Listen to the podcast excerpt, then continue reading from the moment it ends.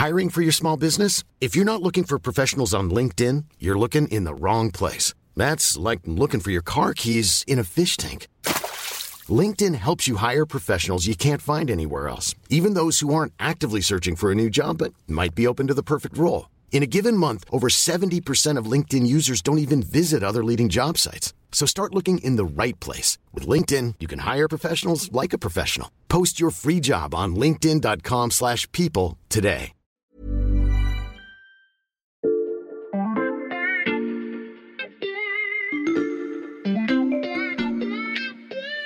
Salut, c'est Xavier Yvon. Nous sommes le mardi 6 juin 2023. Bienvenue dans La Loupe, le podcast quotidien de l'Express.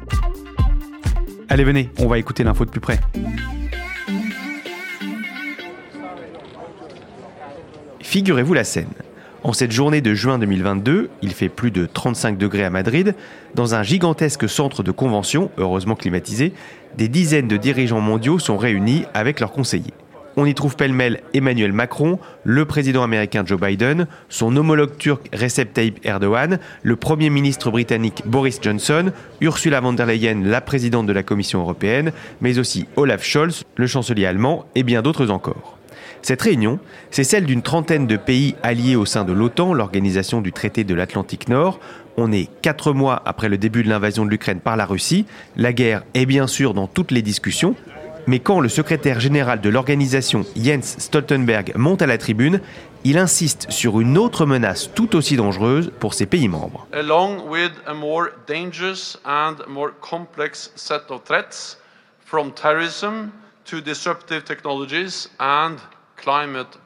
Le changement climatique. Dans la réflexion à long terme de l'Alliance, il prend autant d'importance que le retour de la guerre aux portes de l'Europe. Parce que le réchauffement va déstabiliser certaines régions du monde. Parce que nos armées vont devoir apprendre à se battre dans des conditions de plus en plus extrêmes. Sommes-nous suffisamment prêts pour ces nouvelles menaces? C'est la question qu'on passe à la loupe aujourd'hui.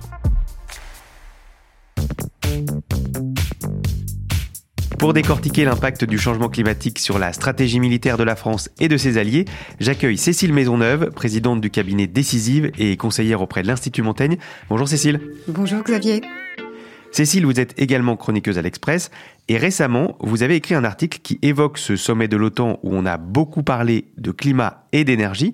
Le fait que les alliés insistent sur ces questions, est-ce que c'est surprenant? Alors soyons clairs, l'énergie, le climat, ça a toujours fait partie des préoccupations des armées. On ne peut pas faire la guerre si on n'a pas d'autonomie énergétique. Et puis évidemment, on a en tête ces batailles qui se sont jouées sur tel aspect euh, météorologique, climatique. Euh, on peut parler de Barbarossa et bien d'autres encore. Mais à ces aspects traditionnels aujourd'hui s'ajoutent d'autres sujets et notamment la crise climatique et la réponse qu'on y apporte avec la transition énergétique. Et ça, en fait, ça a un vrai potentiel de déstabilisation avec des menaces multiformes. Des menaces multiformes, ce sont elles que nous allons passer en revue dans cet épisode. Nos auditeurs le savent, à la loupe, on aime bien utiliser des outils pour expliquer des phénomènes complexes.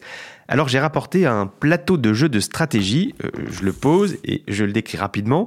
Euh, c'est une carte du monde avec les régions euh, dans différentes couleurs. J'ai ici des petits pions et je vais les placer pour symboliser les bases militaires françaises, alors en France évidemment, mais aussi ici à Djibouti, au Sénégal, aux Émirats. On va aussi y placer nos infrastructures stratégiques et puis tous les points du globe où la France est présente. Euh, je mets le porte-avions Charles de Gaulle ici. Voilà. Cécile, dans votre article, vous affirmez que la crise climatique va redessiner cette carte du monde avec de nouveaux points stratégiques sensibles. Donc on va ensemble rajouter ou bouger des pions. Par où on commence? Alors moi j'ai une question, est-ce que je peux mettre des pions un peu partout en fait? Il va qu'on ait assez. précisément, en fait on est en train de parler d'un démultiplicateur de menaces. C'est comme ça que j'ai envie de définir la crise climatique. C'est-à-dire que dans les États qui sont déjà fragilisés par des problèmes sociaux, politiques, peut-être par une, une crise euh, aiguë du système institutionnel, eh bien le sujet climatique et ses conséquences va démultiplier les risques. Ce qui fait que la carte, j'allais dire, traditionnelle des menaces va falloir l'enrichir nettement. Mais si on revient quand même, euh, on Mhm. va déplacer certains pions, moi j'ai envie de les mettre tout de suite et bien sur des territoires particulièrement menacés par la montée des eaux, et ça, ça concerne certaines de nos bases, de nos infrastructures militaires très directement. Je pense par exemple à Mayotte. hein. Et à part la montée des eaux, quelles sont les autres menaces? Alors, on peut avoir bah, évidemment des phénomènes de sécheresse. hein. Regardons ce qui se passe euh, actuellement euh, en Espagne. Euh, on peut avoir des conflits pour l'accaparement des ressources. Ça, c'est pas nouveau, mais n'oublions pas que pour la transition, il faut beaucoup de ressources. Et au total, ces risques de déstabilisation, bah, ça entraîne un autre risque, et c'est la question des migrations climatiques. Et quand on analyse finalement le, le discours chez nous en France et surtout en Europe, il tourne pas mal autour de ce risque-là parce que l'Europe a à ses frontières un certain nombre de pays qui sont potentiellement menacés par cette déstabilisation. Je pense au pourtour méditerranéen. Un rapport scientifique récent nous montre que ça pourrait être une des régions les plus touchées par le changement climatique. Et ça, c'est une vraie source de menace. Qui dit sécheresse dit menace sur l'agriculture. Il faut donc s'attendre à une multiplication des crises alimentaires. Alors là, pour revenir à nos pions, je pense que de ce point de vue, on peut en mettre dans pas mal de régions du monde. hein. Je Mm. pense évidemment à l'Afrique de l'Est, je pense au Moyen-Orient. On va en mettre aussi en, en Amérique centrale, dans cette région qu'on appelle le, couloir de sécheresse. Ce risque de crise alimentaire, d'ailleurs, euh, on l'a vu récemment dans l'actualité avec euh, la guerre en Ukraine, quand euh, la Russie a utilisé l'arme alimentaire en bloquant les possibilités d'exportation de différentes sources alimentaires qui sont en Ukraine. Et ça, ça pourrait préfigurer ce que seront les conflits de demain avec un recours accru à ce type de menaces hybrides. Ça commence à faire beaucoup de menaces. Est-ce qu'il y en a d'autres? Alors, on va encore ajouter des pions, décidément. hein. Moi, je pense qu'une des régions particulièrement concernées, c'est aussi euh, les régions avec beaucoup de façades maritimes, parce que sur la mer, on va mettre des, des infrastructures énergétiques. Mhm. Et j'ai envie de, par exemple, mettre un pion du côté de la Scandinavie. Et pourquoi? Il y a un épisode intéressant euh, qui s'est déroulé euh, le 30 avril dernier. Les flottes euh, finlandaises et suédoises ont été mises en état d'alerte parce qu'elles ont repéré des sous-marins russes qui venaient cartographier les infrastructures, notamment les câbles électriques. Là où il y a beaucoup d'éoliennes offshore, il faut bien des câbles électriques pour ramener l'électricité sur le continent. Et ils les ont repérés dans leurs eaux très directes. Alors, évidemment, c'est un petit message de bienvenue de la Russie à ces deux pays qui sont en train d'entrer dans Mhm. l'OTAN, mais c'est aussi un signal très direct, une préfiguration de ce que représentent ces nouvelles menaces dans le cadre de la crise climatique. Si on parle d'infrastructures énergétiques, je pense qu'il faut aussi mentionner par exemple les centrales nucléaires. Alors de longue date, évidemment, les centrales nucléaires font partie des euh, infrastructures capitales qui sont surveillées dans le cadre de la politique de sécurité et de défense. Mais euh, demain, ce seront par exemple les champs d'éoliennes offshore et toutes ces infrastructures qui nous permettent notamment de nous débarrasser du gaz russe. Alors, je me permets d'ajouter des pions dans l'Atlantique, là, juste en dessous de la Bretagne, puisqu'on a inauguré le premier champ d'éoliennes offshore à Saint-Nazaire il y a quelques mois. On va même en ajouter d'autres. hein. D'ici Ok. 2030, on aura normalement des champs d'éoliennes offshore au Tréport, Dunkerque, Saint-Brieuc, Noirmoutier, Méditerranée. En fait, c'est tout un nouveau territoire maritime qu'il faudra sécuriser. Bon, Cécile, notre plateau de jeu commence à être bien rempli là. Alors, j'ai quand même le droit d'évoquer encore une menace, parce qu'en fait, cette transition énergétique en elle-même, elle est porteuse de déstabilisation, au sens où on est en train de passer d'un système intensif en énergie fossile Mhm. à un système très électrisé qui demande beaucoup de métaux. Et là, il va falloir les sécuriser, ces approvisionnements, les mines, toutes les routes maritimes qui permettent de transporter ces approvisionnements-là. Ça ne veut pas dire qu'il faut oublier la sécurisation des routes d'approvisionnement des énergies fossiles. Ce sont deux systèmes qu'il va falloir sécuriser dans le cadre de ces nouvelles menaces. Alors, je reviens à mes petits pions. Moi, j'ai envie d'en mettre aussi euh, bah, sur la route qui relie le port de Durban euh, En au Afrique grand- du Sud. en Afrique du Sud, aux grands pays industrialisés, parce que c'est de Durban que sortent la plupart des minerais stratégiques qui sont extraits en Afrique. Mhm. J'ai envie d'en mettre aussi euh, sur la route du lithium, le lithium si nécessaire pour nos batteries électriques. Et là, on va aller voir du côté de l'océan Atlantique, puisque c'est en Amérique latine que ça se passe. Oui, mais alors là, Cécile, moi j'ai plus de pions à placer. C'est bien le sujet, Xavier, parce qu'en fait, devant la multiplication des menaces, faut plus de pions, faut plus de forces armées. Mhm. Et ça, il va falloir le faire évoluer très rapidement parce que les armées doivent elles-mêmes s'adapter aux nouvelles conditions climatiques et énergétiques.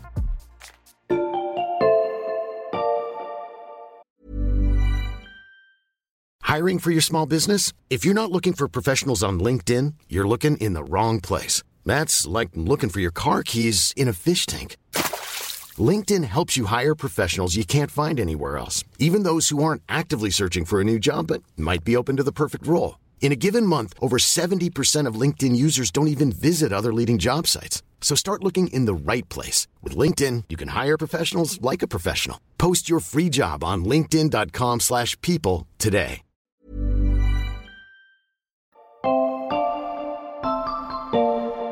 Cécile Maisonneuve, dans votre chronique qu'on peut retrouver sur le site de l'Express, vous expliquez que les armées devront intervenir plus souvent sur des théâtres plus difficiles. Qu'est-ce que ça implique? Alors on a parlé sécheresse, inondation, feux de forêt, éventuellement d'ailleurs phénomène cumulatif.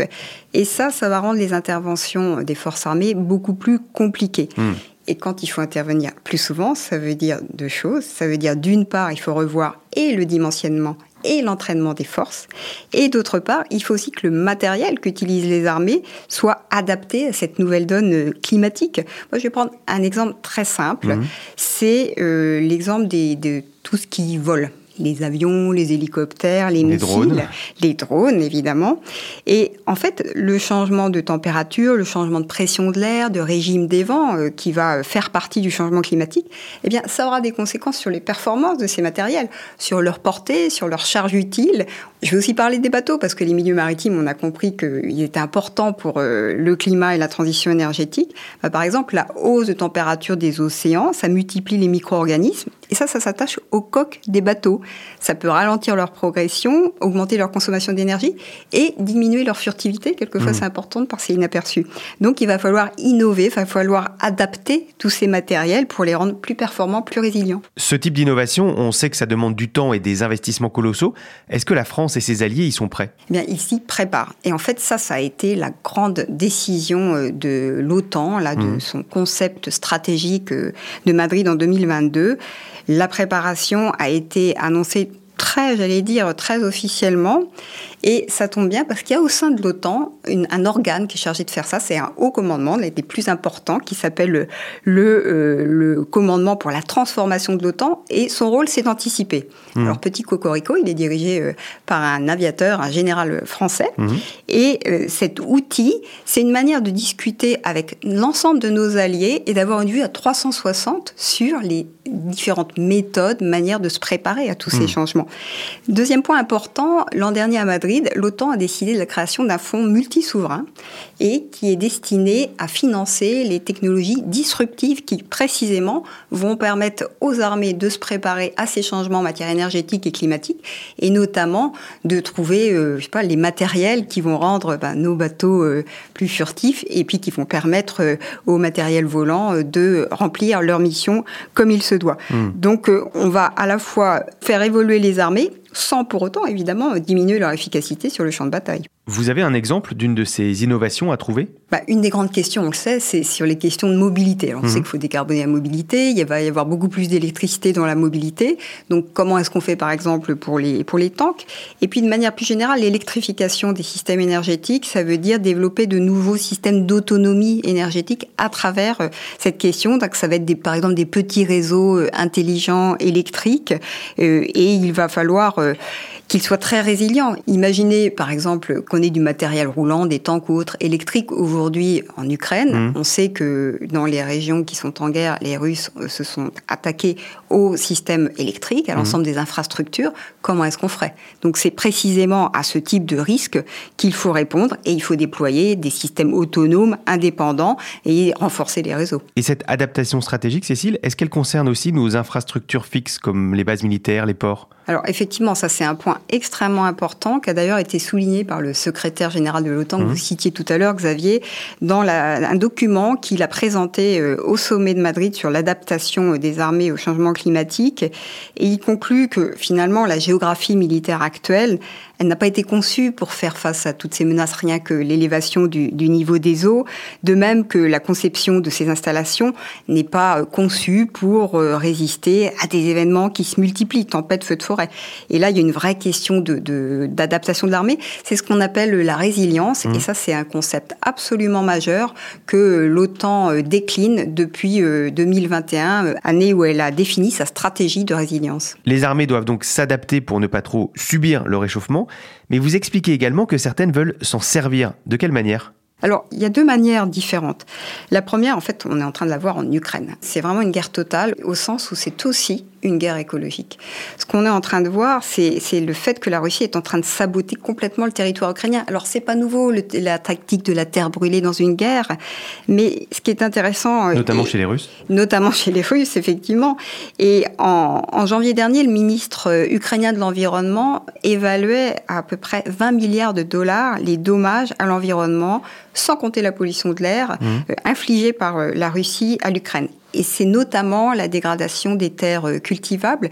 Et ça, ça veut dire quoi? Ça veut dire qu'en termes de patrimoine écologique, en termes de résilience, de capacité à rebondir, à reconstruire des écosystèmes naturels, ça va être beaucoup plus difficile aussi pour l'Ukraine, quand la guerre sera finie, de mener sa bataille contre le réchauffement climatique. Hmm. Et la deuxième manière? Alors, je vais dire, cette deuxième euh, manière d'utiliser le climat comme une arme par destination, c'est un peu plus pernicieux.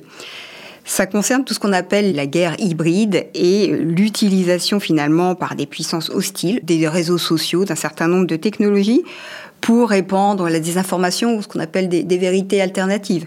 Par exemple, quand on voit se multiplier les discours selon lesquels les démocraties occidentales sont incapables d'agir face au climat, ça c'est pas un message qui déplaît à la Russie ou d'ailleurs à la Chine. Hein. À l'inverse, on peut imaginer et on l'entend, alors ça c'est pas nouveau non plus, mais un discours sur le thème mais pourquoi dépenser tout cet argent dans la modernisation des armées? L'essentiel c'est la transition énergétique, le climat, manière de désarmer euh, les euh, nos forces, alors qu'on va en avoir, comme on l'a vu, euh, euh, énormément besoin. Donc ces questions climatiques, à mon sens, c'est vraiment un sujet en or pour déstabiliser euh, les démocraties, notamment européennes, dont la France. Hein.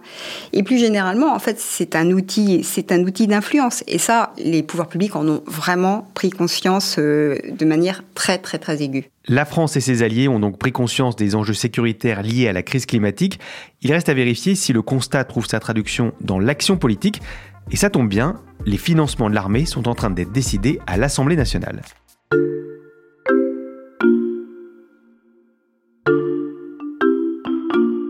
L'Assemblée nationale a commencé à discuter du projet de loi de programmation militaire. C'est un texte très important qui va définir la trajectoire budgétaire sur les questions de, défense. Les sommes en jeu sont très importantes. C'est 413 donc milliards d'euros euh, euh, sur la période 2024-2030. Euh, C'est un budget en forte hausse, 40% de plus que pour la précédente loi de programmation militaire. Cette loi de programmation militaire doit être votée aujourd'hui au Palais Bourbon. Euh, Cécile, on vient de l'entendre, elle représente un effort financier important. Est-ce que dans le détail, elle apporte des réponses aux enjeux qu'on a listés? C'est une loi de programmation euh, militaire, on l'a bien compris, mm. qui euh, acte une hausse des moyens. Donc si on part du principe, comme on l'a vu avec la crise climatique, c'est plus de recours au matériel, plus de recours aux forces, elle va évidemment dans le bon sens. Hmm. Même si, il faut être clair, hein, cette hausse des moyens, elle n'est pas décidée parce qu'il y a la crise climatique et la transition énergétique. Elle est là pour répondre à d'autres défis, hein, la modernisation de l'armée, de son arsenal nucléaire. Donc finalement, cette loi de programmation militaire, c'est une loi de cadrage qui détaille où on doit aller les dépenses.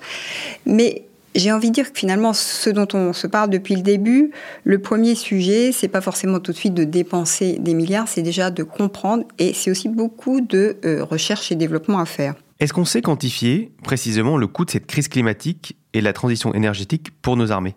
Alors, pas encore, en fait. Et on ne sait pas le quantifier précisément parce qu'on n'a pas non plus encore une idée précise de ce cumul des menaces, de leur profil, euh, tout simplement parce que, en fait, il faut faire de la recherche dessus. Hein. La question de la sécurité climatique est récente. Les scientifiques commencent à s'en emparer, mais il n'y a pas encore euh, suffisamment de, de, littérature dessus. Et c'est d'ailleurs euh, un des rôles que s'est assigné l'OTAN de développer ses coopérations avec le monde scientifique pour mieux comprendre ce qui se passe. D'ailleurs, ce qui est intéressant finalement, c'est que les premiers à en avoir parlé, ce sont les Américains. Alors ça mhm. peut paraître paradoxal parce qu'on sait que pendant longtemps, ils n'ont pas été très engagés dans la lutte contre le changement climatique. Mais en fait, il y a un rapport de la Navy de 1990 qui s'intitule Implication globale du changement climatique pour la marine américaine. 1990. 1990, c'est pas un hasard parce que comme on l'a vu, les milieux maritimes sont particulièrement stratégiques et pour la crise climatique et pour la transition euh, énergétique. Les Américains ont donc été pionniers. Qu'en est-il de nos rivaux géopolitiques, Cécile? Je pense à la Russie ou à la Chine. Alors, je crois que ce sont deux cas très différents. Euh, s'agissant de la Russie, alors évidemment, euh, la crise climatique, c'est pas trop son sujet. On pourrait même dire que pour elle, c'est une opportunité. Hein. On l'a vu de potentielle déstabilisation euh, d'un certain nombre de pays. Et puis, c'est aussi l'accès à de nouvelles routes, par exemple la route, euh, la route arctique. Avec la fonte des glaces. Avec la fonte des glaces, et évidemment. Et on voit que la guerre en Ukraine, qu'elle elle utilise l'arme climatique ou l'arme alimentaire pour affaiblir le pays. La Chine, c'est très différent. Parce que la Chine veut être le champion des technologies bas carbone, veut être un champion de la transition énergétique en se basant sur l'électricité. Et comme les pays de l'OTAN, elle investit énormément pour développer des technologies de rupture, sécuriser ses routes commerciales. Et on sait que les États-Unis définissent la Chine comme un rival systémique. Ben, dans ce domaine-là, c'est précisément ce qu'elle est. Et c'est intéressant de voir que l'an dernier, à Madrid, la Chine a été pour la première fois identifiée comme une menace potentielle pour les intérêts euh, des pays de l'OTAN. Le monde prend peu à peu conscience du potentiel de déstabilisation de la crise climatique, mais il n'a pas encore trouvé toutes les réponses. Nous, on en a déjà eu beaucoup avec vous, Cécile. Merci beaucoup. Merci, Xavier. Cécile Maisonneuve, je rappelle que vous êtes présidente du cabinet Décisive, conseillère auprès de l'Institut Montaigne et bien sûr chroniqueuse à l'Express. On peut donc vous lire sur l'express.fr. Profitez-en, chers auditeurs, l'abonnement ne coûte qu'un euro le premier mois en ce moment. Et pour ne rater aucun épisode de La Loupe, vous pouvez nous suivre sur votre plateforme d'écoute favorite, par exemple Deezer, Apple Podcast ou Podcast Addict. N'hésitez pas non plus à nous laisser des commentaires ou à nous mettre des étoiles si ça vous a plu. Cet épisode a été écrit par Mathias Pengili, monté par Marion Gallard et réalisé par Jules Cro. Retrouvez-nous demain pour passer un nouveau sujet à la loupe.